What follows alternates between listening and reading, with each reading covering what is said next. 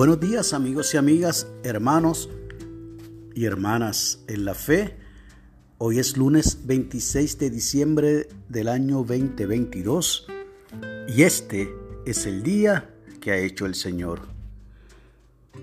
Confío que hayan tenido una noche buena, feliz y de igual manera que el día de ayer, día en que celebramos el nacimiento del niño Jesús, haya sido una época y un tiempo hermoso con su familia y sus seres queridos.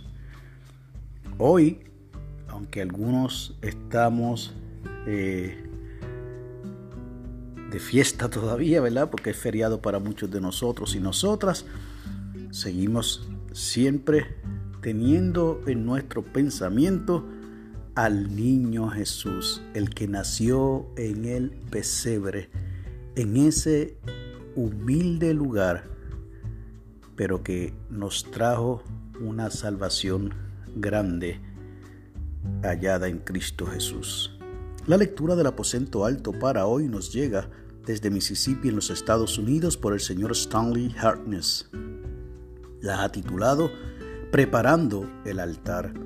Nos invita a que leamos del Evangelio de Mateo capítulo 25 los versos del 14 al 30, que no es otro relato o la parábola de los talentos, pero también nos regala de la primera carta de Pedro, capítulo 4, versículo 10, y leo la nueva versión internacional. Cada uno ponga al servicio de los demás el don que haya recibido, administrando fielmente la gracia de Dios en sus diversas formas. Así nos dice el señor Hartness desde Mississippi. Durante muchos años ha sido mi alegría y responsabilidad preparar el altar para el servicio dominical matutino. En lugar de utilizar arreglos florales tradicionales, busco inspiración en los temas del leccionario y el sermón por venir. Mediante la oración y el Espíritu Santo, transformo el altar en una expresión visual de la escritura y del mensaje del pastor. En varias ocasiones me sentí frustrado por tener que volver a comenzar porque mi idea original no funcionó, pero el resultado final siempre fue significativo y apreciado por nuestra congregación. Preparar el altar cada domingo me ha bendecido de muchas formas. Las escrituras han adquirido un nuevo significado, los sermones han cobrado vida y he desarrollado un gran aprecio por los objetos cotidianos, que pueden ser transformados en símbolos significativos. Mi esperanza es que el altar agregue siempre otra capa de sentido a la experiencia de adoración. Por mucho tiempo no supe cómo responder cuando la gente comenta sobre la presentación del altar, pero ahora digo que se trata del ministerio que Dios me ha dado he recibido grandes bendiciones sirviendo en esta tarea. La oración sugerida es la siguiente. Dios, siempre generoso, ayúdanos a descubrir y hacer uso de los dones especiales que nos has dado. Amén.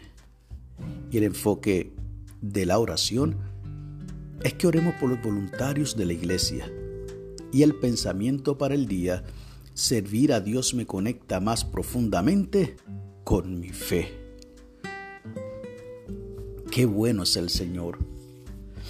Pero es aún mejor cuando ponemos nuestros talentos en las manos de nuestro Dios para que podamos adorarle y podamos bendecir a otros y a otras y edificarles. No debemos hacer como aquel siervo que escondió su talento de manera que no se le agotara, de manera que no se le acabara. Mas sin embargo, debemos imitar aquel siervo que pudo multiplicar su talento de manera que cuando el mayordomo regresa, encuentra fruto en lo que había otorgado. Y así debemos hacer nosotros.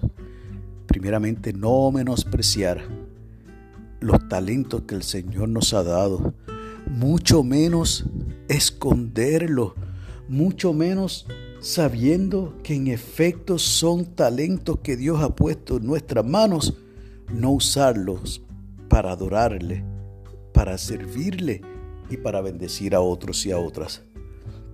Ojalá que en este tiempo puedas redescubrir los talentos que el Señor ha puesto en tus manos y puedas tú entonces ponerlos a su disposición para servir a otros y a otras.